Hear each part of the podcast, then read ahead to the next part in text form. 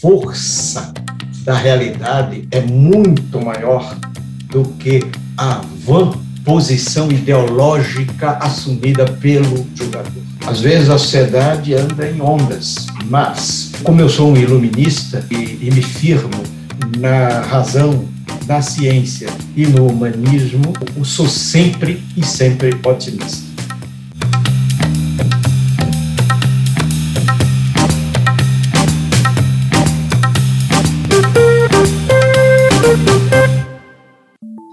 Olá, sejam todos bem-vindos, bem-vindas a mais um Diálogos do Direito de Família, programa em que eu convido profissionais e pesquisadores de diversas áreas para dialogar com os temas mais contemporâneos do direito de família.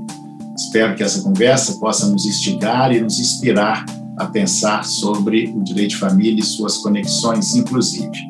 E hoje eu converso com o professor e jurista Paulo Lobo, Paulo Lobo, que é um dos maiores juristas vivos do Brasil, é doutor em Direito Civil pela Universidade de São Paulo, mestre em Direito Privado pela Universidade Federal de Pernambuco e professor emérito da Universidade Federal de Alagoas.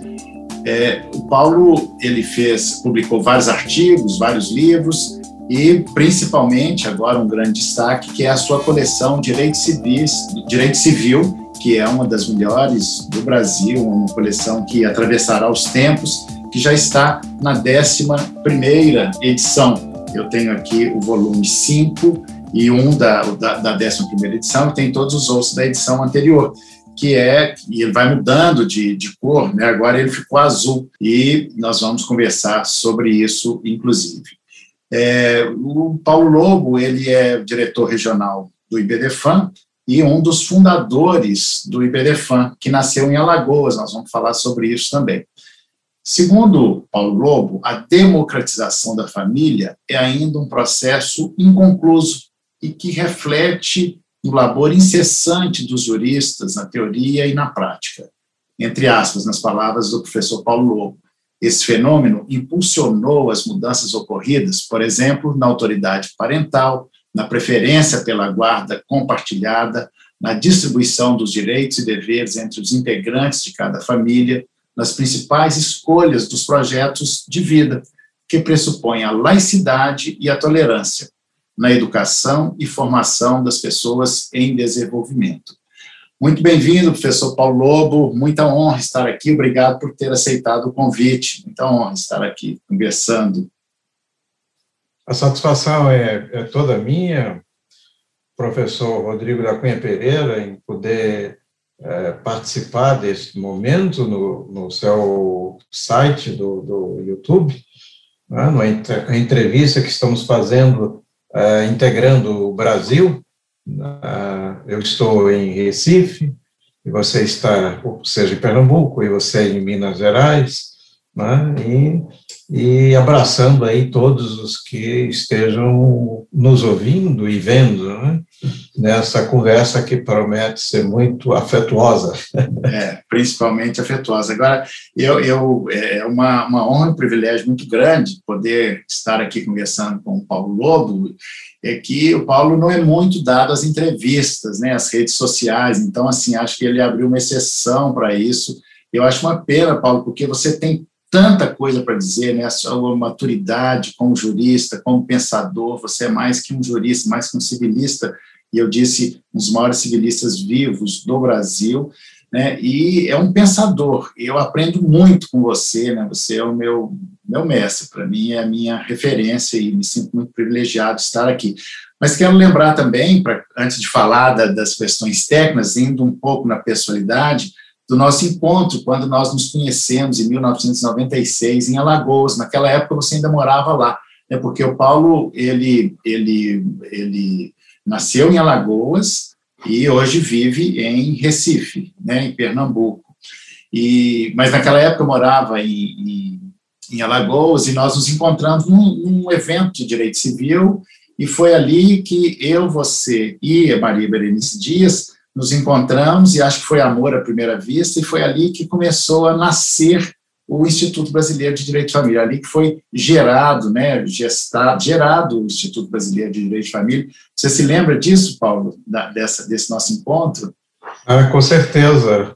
Foi um evento organizado é, por uma entidade da magistratura naquela ocasião e tivemos oportunidade de conversar após o, o evento, à, beira da piscina do, do hotel onde, onde o evento estava se realizando. E foi muito interessante porque foi a, a confluência de, de vontades, não é?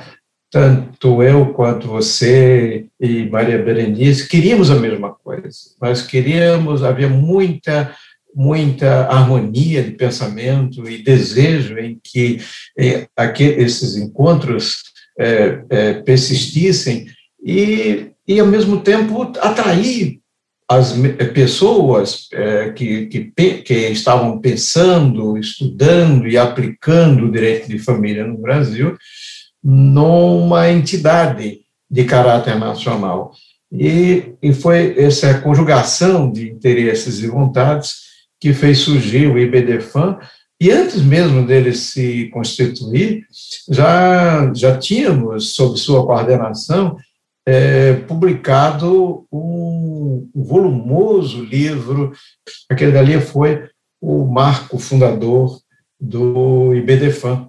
Depois foi, houve a constituição dele formal, e aí estamos, né? e, e, e, o IBDFAM foi o, o protagonista principal de, da evolução que o direito de família é, passou no Brasil, e, e hoje o direito de família é reconhecido em todo o mundo como um dos mais avançados, se não for o mais avançado do mundo. Nós não temos nada a dever, é, conseguimos superar o eurocentrismo, produzindo doutrina própria, investigações, pesquisas e é, publicações é, com produções intelectuais de ponta, é, é, fazendo com que o direito de família fosse considerado no da comunidade jurídica brasileira e internacional como um direito complexo, é, sofisticado, na busca efetiva de soluções para as demandas da nossa sociedade. Né? Nós sabemos muito bem que o, o direito de família ficou é, ancorado durante séculos o, a, na visão de mundo patriarcal e foi preciso muito esforço da sociedade para vencer o patriarcalismo, ele ainda continua resistindo, continua subjacente, vez por outra ele emerge, como agora estamos sentindo isso, né, como, se fosse, como se fosse um, um, um backlash, o, o, o, retorno ao passado daqueles que, que, que, que se sentiram é, à margem desses avanços. Então, há, é uma reação ao passado, não é? do, ao patriarcalismo, a redução do papel da mulher, a, a, reposicionar a mulher numa situação de subalternidade, de, de excluir as, as, as demais entidades familiares, que não seja a família é, a família patriarcal, centrada na figura do chefe, da, da mulher e em situação de subalternidade dos filhos, e deixando à margem todas as entidades familiares como se elas não existissem, como se elas não integrassem a vida social. É? Então, nós estamos vivendo esse, esse fenômeno. Mas o importante é que todo esse esforço foi pode-se dizer, pelo menos no âmbito do direito, vencedor. E aos, ao pouco e pouco a doutrina foi, foi é, conseguindo um grau é, muito forte de convencimento, levando os tribunais a aceitarem. Né? Aqui, é, por exemplo, uma das, certamente, uma das iniciativas mais vitoriosas no, no, no, nosso meio, dos estudiosos do direito de família e das sucessões no Brasil, foi a doutrina da socioafetividade, que foi aos poucos sendo absolvida pelos tribunais e hoje é pacífica, né? especialmente depois da decisão do Supremo recente sobre a multiparentalidade. Sim, a impressão que eu tenho, Paulo, é que nós estávamos soltos por esse Brasil afora, né? Você em Alagoas, a Berenice no Rio Grande do Sul, o Zeno né, na, no, no, Pará, eu aqui em Minas Gerais, o Wolf, a Gisela em São Paulo, quer dizer, essas pessoas e outros aqui, para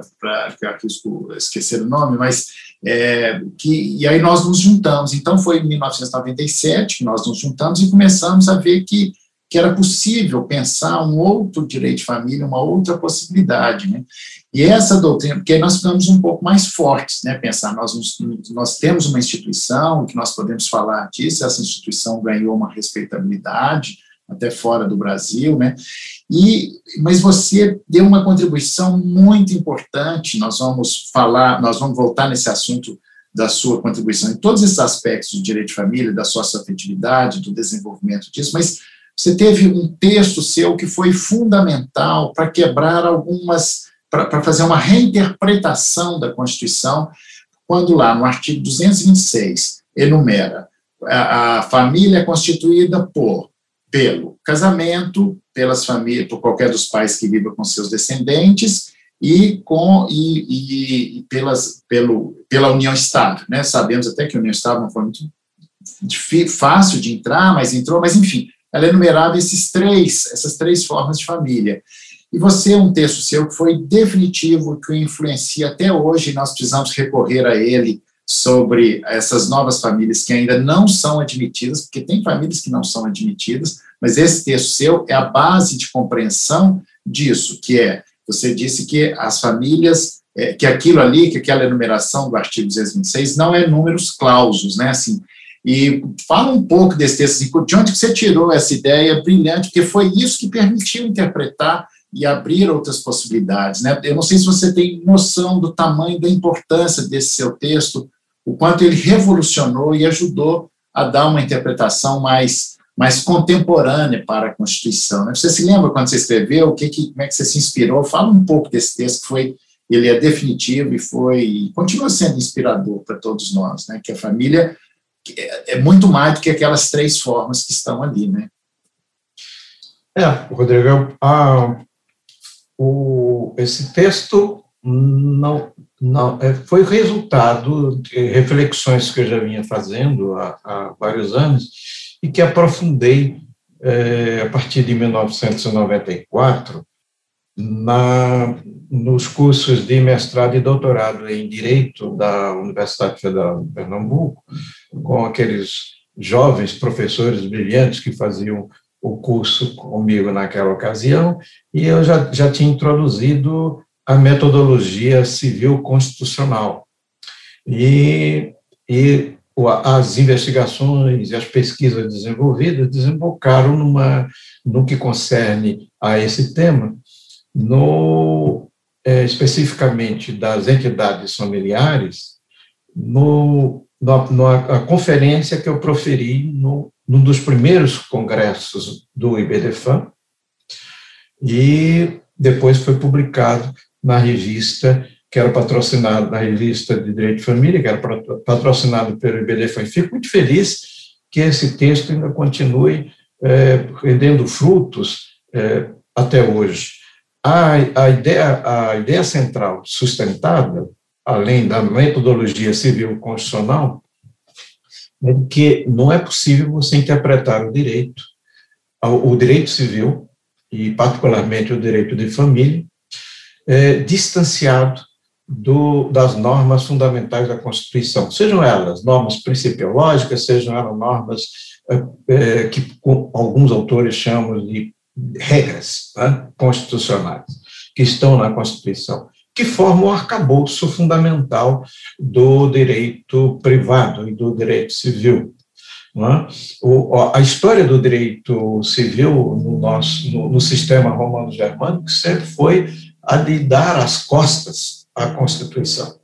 Sempre foi, o direito público era uma coisa, o direito privado era outra, o, a função do, da, da, da Constituição seria da organização política e do controle dos poderes políticos, e a função do, do Código Civil seria da Constituição do Homem Comum. Dois, dois modelos absolutamente apartados. Isso, é, após a, a, o advento do Estado Social no século XX, e no, no Brasil, a partir da Constituição de 1934, ficou absolutamente ultrapassado. Né? Mas havia ainda e continua ainda em, em, alguns setores essa resistência a se admitir essa, a força normativa da, da Constituição. E o que a Constituição estabeleceu no artigo, particularmente no, nessa questão que você me põe, e que foi objeto desse, desse trabalho, deste artigo publicado e antes da, da conferência que proferi no Congresso do IBDFAM, é o fato de que a, a, o enunciado do artigo 226 ele é ele, ele estabelece uma enumeração não taxativa das, das entidades familiares. É a, a, antes, a Constituição, ela, as constituições anteriores que trataram do o, o, e que referiram à família, enunciavam que a família, constituída pelo casamento. E o grande passo da Constituição era a única que era tutelada pelo Estado. E o grande passo foi a exclusão dessa, é, dessa locução constituída pelo casamento, a permitir, portanto, que a tutela da, da, da Constituição é para todas as entidades que possam ser é, consideradas família. Então, é a família que é a tutelada pelo Estado e protegida pelo Estado. E quando a Constituição, no, no, no artigo 226, nos parágrafos seguintes, se refere a casamento, união estável e entidade monoparental, faz nesses parágrafos e o, o remetendo-se à, à cláusula geral do, do caput do artigo, elas têm uma função de explicitação de eh, espécies de, de, entidades familiares, sem, por, sem, no entanto, excluir as demais, as demais entidades familiares. Porque se assim pudesse, se a interpretação fosse a de que a Constituição só trataria dessas três entidades, casamento, união estável e a entidade monoparental, seria uma interpretação restritiva e tornaria, portanto, inoperante e, e, de uma redução inadequada do caput. Pois é, e a, pois não. E a prova da sua teoria, de, dessa, né, da, da, o que confirma a sua teoria, é que, por exemplo, as famílias anaparentais, são as famílias constituídas por irmãos, elas não estão elencadas ali. Então, quer dizer que elas não são famílias, né? Só, desculpa, fecha o parênteses, eu interrompi seu raciocínio, mas é só para reforçar isso aí, né? Perfeito, porque, veja, a, a, essa visão reducionista da Constituição, quando ela quis, quando o legislador constituinte expandiu, não admite, portanto, interpretação restritiva, deixaria de lado, com essa intenção de restaurar por vias transversas o modelo único que, que antes as constituições tutelavam, que era a família constituída pelo casamento, e particularmente a família é, é, patriarcal, você deixaria de lado essas, essas é, entidades familiares que existem na vida social, e, e é, a, especialmente num país com imensas desigualdades sociais como temos, a, eu fiz à época, e isso persiste, o estudo sobre as pesquisas por amostragem de domicílio, talvez tenha sido um dos primeiros doutrinadores a chamar a atenção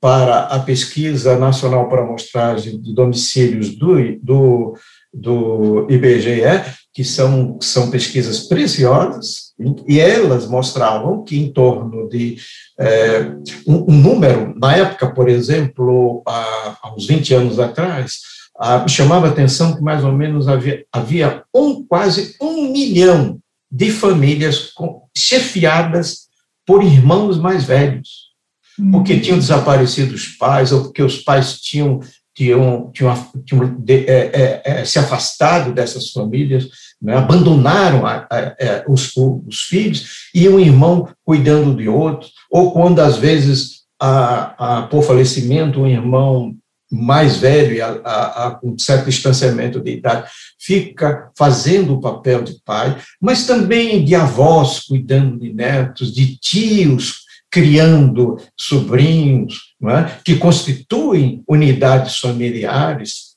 É? Essa é, há uma distinção. Nem todas as relações afetivas são relações de família.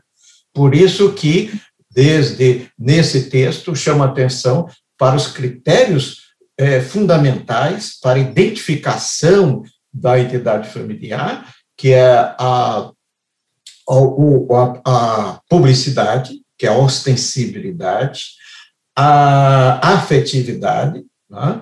a convivência, a convivência é, a, o, o é, familiar e a, o, uma finalidade de constituição de família que não precisa ser explícita, que decorre daquele próprio modelo. Então, nem, nem todas as, as, as relações afetivas podem ser consideradas família. Por exemplo, a relação de compadrio, de, entre compadres e comadres, que às vezes perdura por muito mais tempo do que as relações familiares, por mais intensa que sejam, não são. As relações de amizade, amigos queridos, entre eh, essas relações de amizade que perduram por décadas, não são relações de família. É? O namoro em si, enquanto namoro, não é ainda uma relação de família, é uma relação protofamiliar. Então, há muitas relações é, afetivas que não se qualificam como relações de família, mas todas aquelas que preenchem esses requisitos devem e recebem a tutela é, legal a partir dessa, dessa norma fundamental da, da Constituição. Né? Então, há uma relação enorme. Por isso, havia resistência também à, entidade é, familiar homoafetiva, que vem depois no, no, cada vez mais sendo a, a, admitida pela doutrina, pela jurisprudência, até desembocar naquela decisão paradigmática do Supremo que a reconheceu. Né? Fazendo, utilizando do, a interpretação em conformidade com a Constituição, que é um instrumental teórico e, e de aplicação e de interpretação fantástico. Você não afasta a Constituição, você não diz, não fica simplesmente na a aferição da constitucionalidade ou inconstitucionalidade, da validade ou invalidade, mas você introduz um, um, um, entendimento que é a interpretação em conformidade, que é a, aquela que deve prevalecer. A norma está ali, não é afastada, mas deve ser interpretada com tais e tais alcances. Pois é, exatamente aí que eu queria, que é o ponto que eu queria pegar, né? Você fala muito dessa questão da, da dessa interferência, dessa resistência. E, é, nós sabemos que o direito, como instrumento ideológico, né, ele vai, que é também um instrumento ideológico, ele vai incluindo ou excluindo, como excluir os filhos habidos fora do casamento, né? Isso tudo porque tem um conteúdo moral, né, um, um conteúdo moral aí, do, e que os filhos existiam, mas não podia dizer que eles existiam.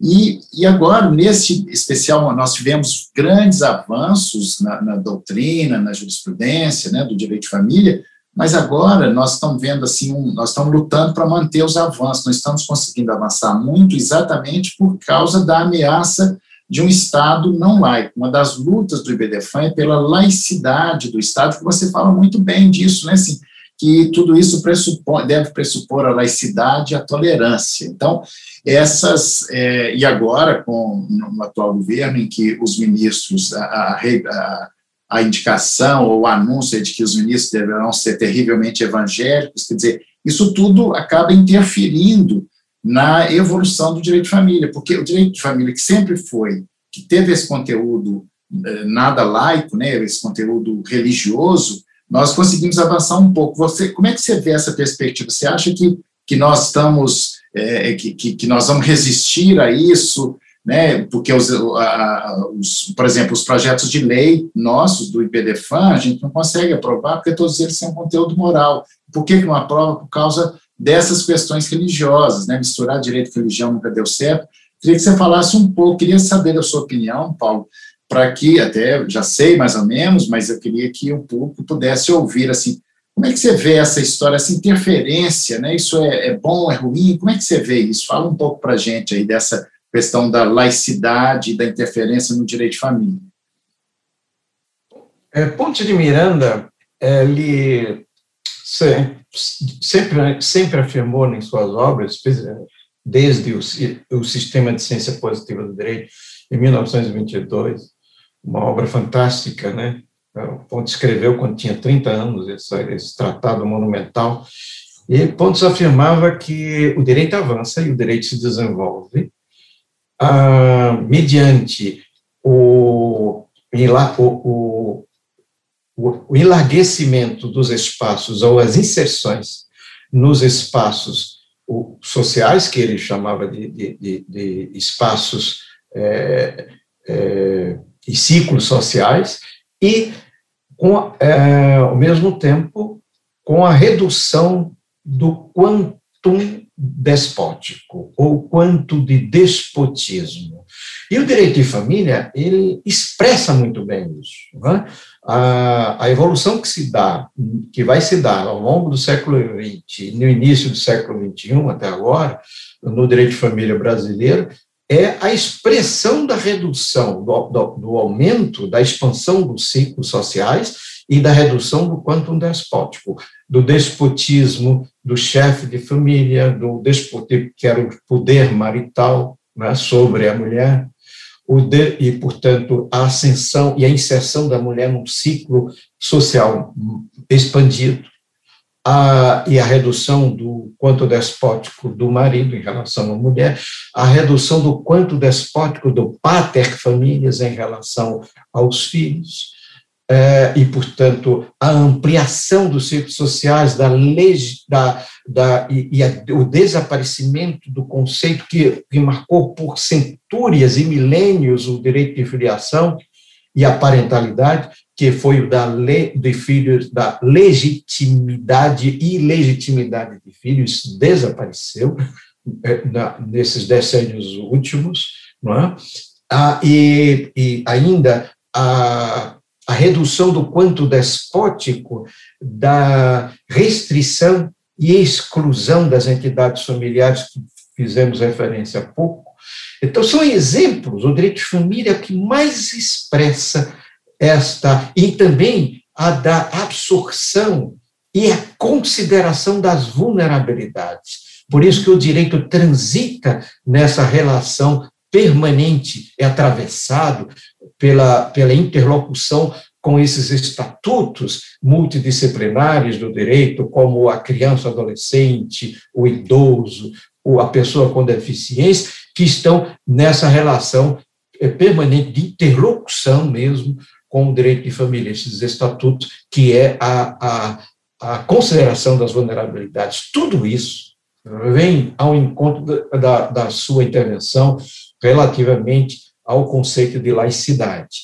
A, a, a laicidade, ela não, a, ela, ela se desenvolve como um conceito desde os antigos, né, desde os antigos greco-romanos, é, não propriamente como uma rejeição ou inaceitação da, das convicções religiosas das pessoas, muito ao contrário, é para a, a qualificação do, do que hoje nós chamamos Estado, ah, embora, embora se considere Estado a partir do Estado moderno, de 500 anos para cá, mas é, esse conceito de Estado está perpassa toda a história, é que acabe ao Estado cuidar das pessoas, mas não expressar uma opinião única impondo a todos os outros a luta de todos os povos sempre foi uma luta, é, é, uma luta sanguinolenta para a imposição de um pensamento único e rejeição dos demais pensamentos. Né? Que, é, e essa é, toda religião, infelizmente, ao longo da história, tendeu à hegemonia. Ah, veja o exemplo da Igreja Católica, que foi perseguida no, no, no, nos seus primeiros séculos, e depois Constantino utiliza a, a, o, o cristianismo, vai utilizar o cristianismo para exercício do seu poder hegemônico. Ele instrumentaliza a religião para o exercício do poder político. Esse, e, e, e, tudo isso vem sempre essa preocupação ao longo do tempo, e especialmente quando desponta o princípio republicano de que o, não se deve misturar essas duas dimensões, que para o bem da sociedade respeite-se as opiniões de todos, as convicções religiosas de todos, mas que nenhuma convicção religiosa se imponha ao Estado e ao conjunto da sociedade. Sim. Então, há, há, sempre essa inclinação pela hegemonia. Quem hoje está, quem foi antes rejeitado, que foi antes excluído, por exemplo, nós sabemos que o, o, o, o como marcou a religião, marcou a história do direito de família no Brasil. Uhum. Até o advento da República, no final do século XIX, a, o direito de família era era atravessado fortemente pelo direito canônico. Veja que até mesmo as constituições primeiras do, do arcebispado da Bahia, no século XVII, século XVII, século XVI, século XVII, ela com propósito de, de, de, da organização do bispado, avançava na definição de como deveria ser, ser os casa, o casamento, como deveria ser, alcançava desde o nascimento, o casamento, o, a, relação com os filhos até a morte. Veja que ao lado das antigas igrejas está um cemitério. Ou seja, controlava-se desde o nascimento até a morte. É. Isso só desaparecerá quando há uma nítida compreensão de que essas duas dimensões não devem se hostilizar, devem conviver harmonicamente, sem a interferência. E esse é o sentido também da tolerância. Porque no momento que se impõe um pensamento único, você passa a agir de modo intolerante, afasta o outro. A tolerância deve ser percebida com respeito ao pensamento do outro, não como, como uma, uma forma de, de, é, é, de hierárquica de agir, de generosidade hierárquica. Eu respeito estou a verdade, você não está com a verdade, mas eu respeito. Não é nesse sentido, é o respeito igualitário de você dizer, você pode estar com a verdade da mesma forma. Então, portanto, a minha, minha verdade não pode ser é, hegemônica nem ser superior à sua. Esse é o sentido atual de tolerância, né? de igualdade, de, de, de, de, compreensão e de respeito ao pensamento alheio. E é nesse sentido que o direito de família, principalmente o direito de família, deve, é, tem essa relação tão estreita com a laicidade. A laicidade é um pressuposto é mais do que um princípio, é um pressuposto de, de, de vivência e convivência social. É, e o curioso, Paulo, é que oficialmente a igreja separou-se do Estado pela segunda Constituição do Brasil, primeira da República, que foi em 1891, né? Isso teoricamente já foi um passo, mas essa essa laicidade ela é uma é uma luta constante diária. Ela tem avanços, retrocessos, como nós parecemos parece vemos agora. Agora, as religiões, elas são necessárias, ela, que ela, mas não dá para misturar direito com religião, embora a religião tenha em comum com o direito, porque, assim como o direito funciona, as religiões também funcionam como um sistema de freios e contrafreios do sujeito, né? então tem isso, mas não dá para misturar direito com religião. Sempre que isso aconteceu, ocasionou é, injustiças, né? injustiças porque entra esse conteúdo moral, que é particular né? E aí nós devemos invocar a ética, que é universal, e não essa moral, que é particular de cada um. Né? Mas são avanços, eu acho que o IBDFAN contribuiu muito para avançar nisso, para ir na laicidade, né, para ir em direção a essa laicidade, etc. Né?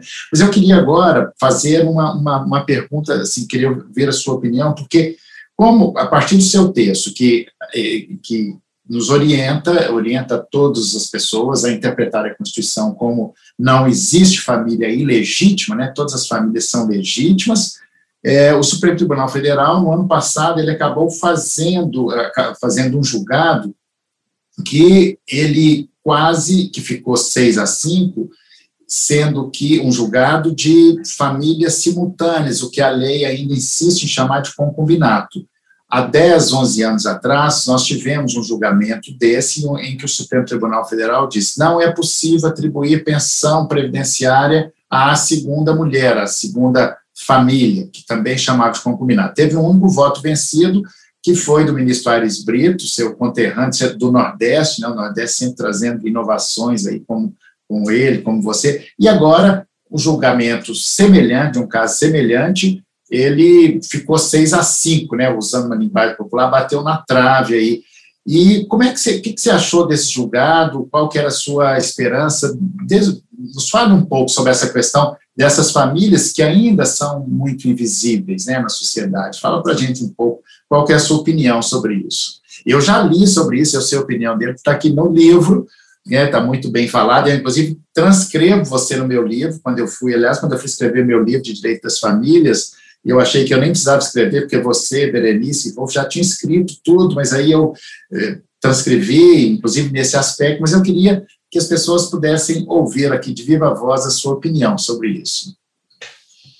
Ah, essa decisão do, do, do Supremo é, me faz lembrar a força é, persuasiva dos votos vencidos, que às vezes eles perduram como, como consciência do, do, de, de determinado tema, e mais adiante o, os próprios tribunais voltam atrás.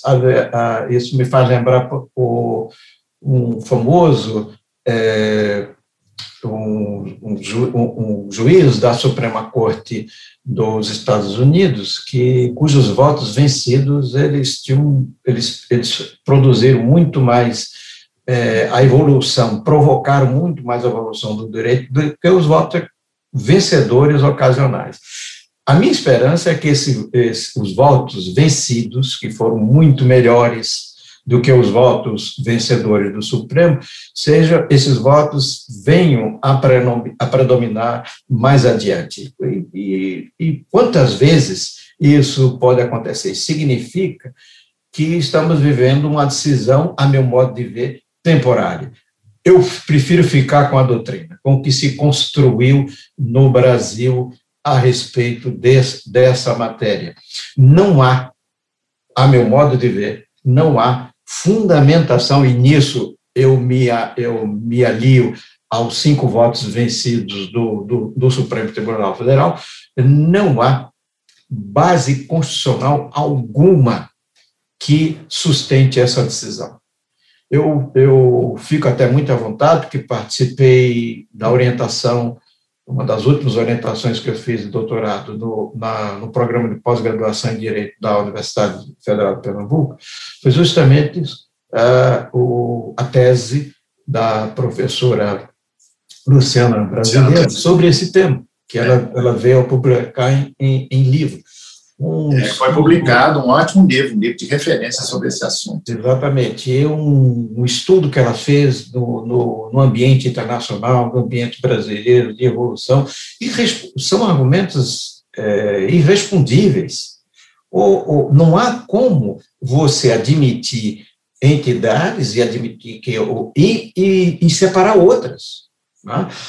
Para mim, isso ainda é a resistência é, não assumida dos pré-julgamentos que Hans Gadamer é, chamava a atenção, que, que, que termina é, é, é, comprometendo decisões, julgamento das, das pessoas. Né? São a, esses, esses, esses, é, essas, essas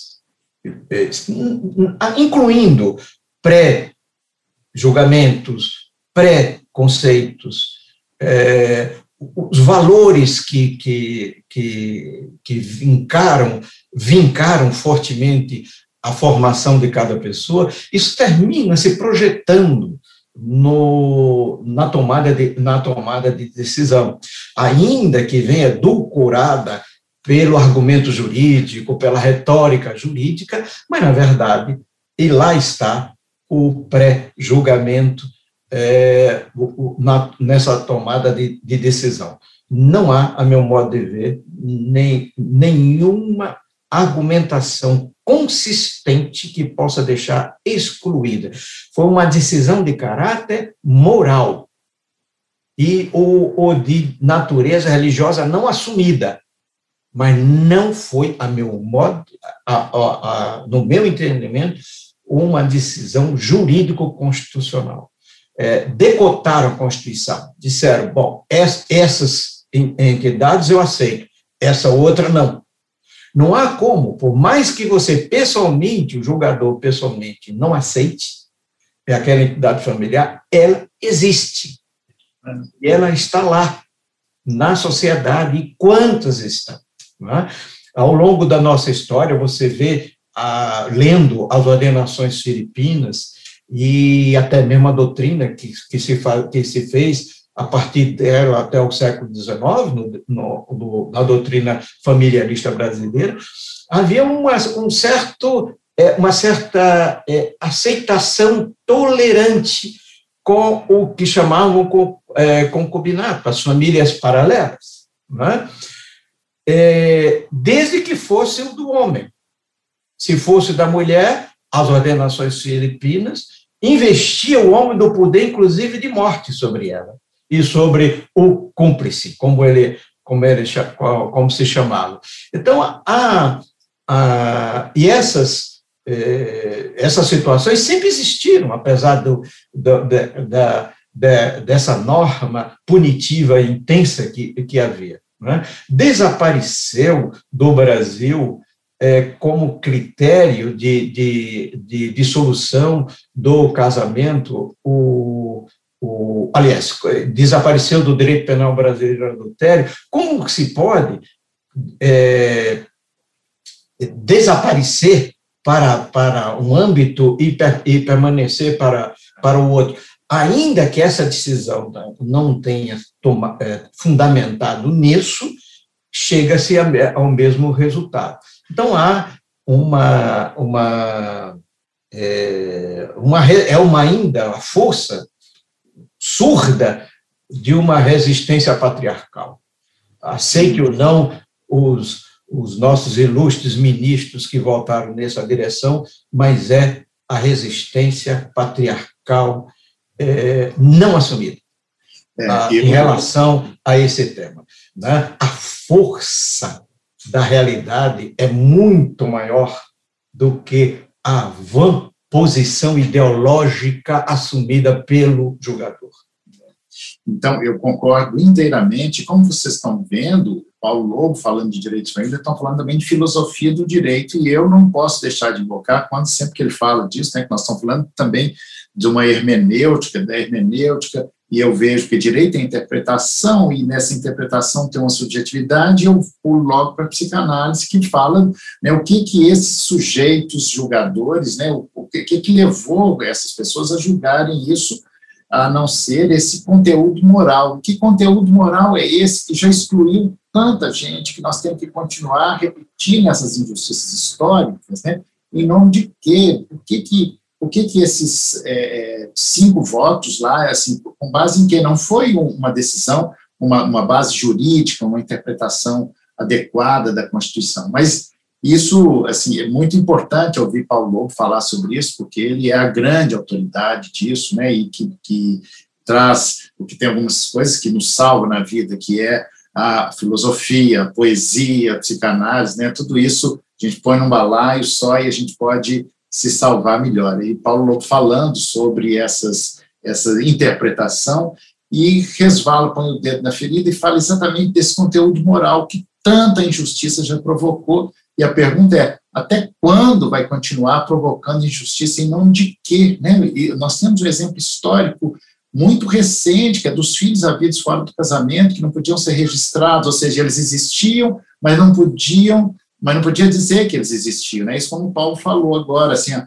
a força da realidade, ela é muito maior do que isso, né? Mas é muito animador, Paulo, quando você diz desses votos vencidos, que eles são, né, o voto vencido do Aires Brito, por exemplo, ele é invocado, eu pelo menos o invoco sempre, né, e agora esses cinco votos vencidos, eles serão invocados, e lembrando que nós temos um próximo julgamento sobre esse assunto, e que essas duas ações foram separadas, e que o IBDFA, inclusive, é amicus curiae, tá, está com amicus curiae aí, vamos ver como será aí esta, esta, esse novo julgado, né, Paulo?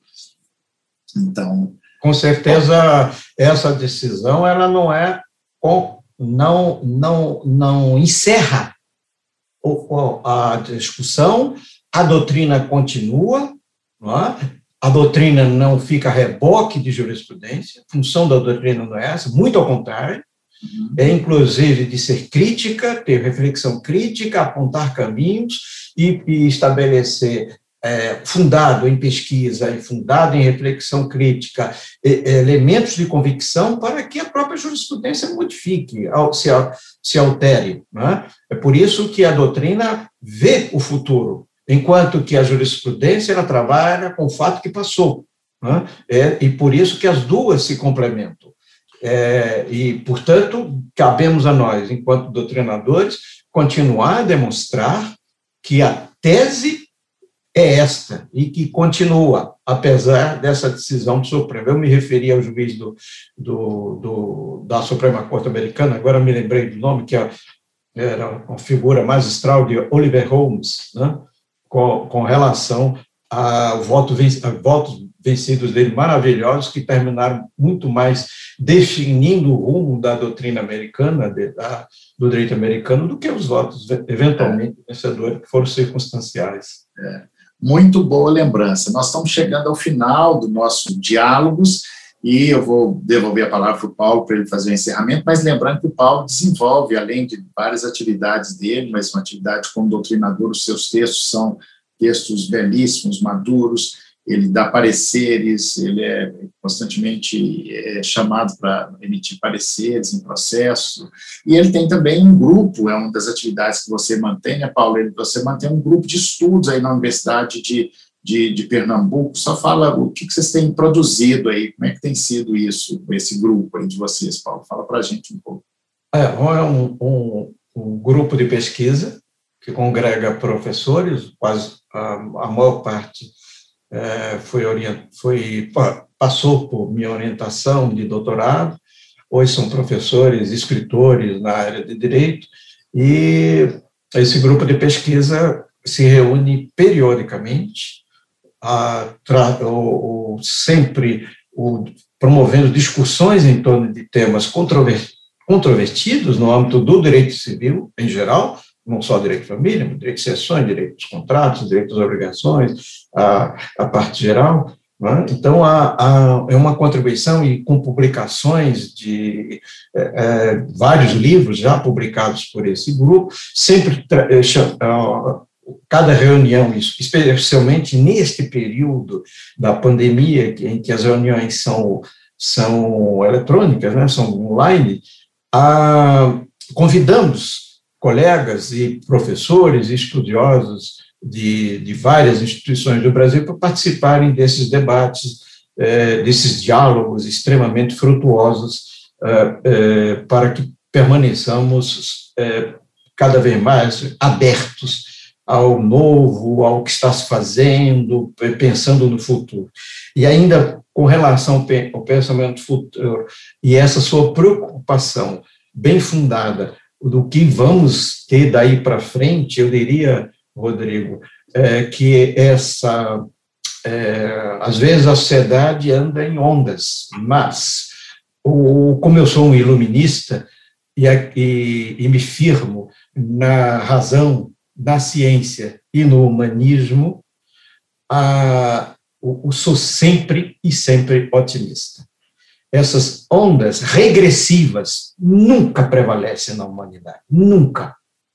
Veja que o fascismo passou, o nazismo passou, os totalitarismos passaram, os, o, o, a, as ditaduras regressivas passaram, mas a humanidade continua o seu curso como, e para encerrar, e agradecendo o seu generoso convite de, de estar aqui, mais uma vez lembrando o Pontes de Miranda, porque os ciclos sociais continuarão expandindo, apesar das mentes regressivas, e os despotismos serão derrotados, apesar das mentes regressivas. E com isso, o direito tem um grande contributo a dar na evolução da, da, da humanidade e da sociedade onde ele está inserido.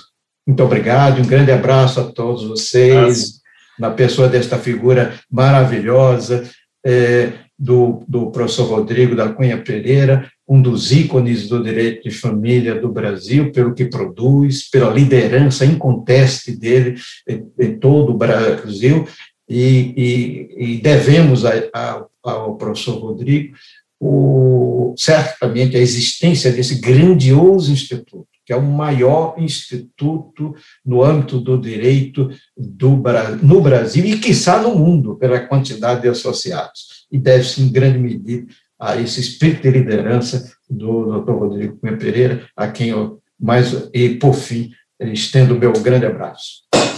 Muito obrigado, Paulo. É muito bom terminar essa conversa, nesses diálogos, com essa mensagem de esperança né, que você fez, porque todo mundo fala, só vê um futuro negro, e quando você fala isso, isso é uma iluminação, né, próprio do iluminismo, então é, é a própria iluminação da esperança. E lembrando também que tem um livro que foi feito por vários juristas brasileiros, por vários profissionais do direito, em homenagem ao Paulo Lobo, como vocês podem ver aí na tela que está aparecendo, é, e, é um livro muito importante. Isso é uma homenagem que é dada a poucas pessoas, como é foi dado ao Paulo Lobo.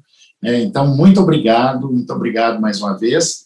E eu convido vocês a se inscrever no canal, ativar o sininho e deixar o seu comentário. Vai ser muito bom se vocês puderem fazer os comentários e dizer o que acharam dessa conversa, desses diálogos. E aguardamos também a sugestão de vocês. Muito obrigado e até a próxima.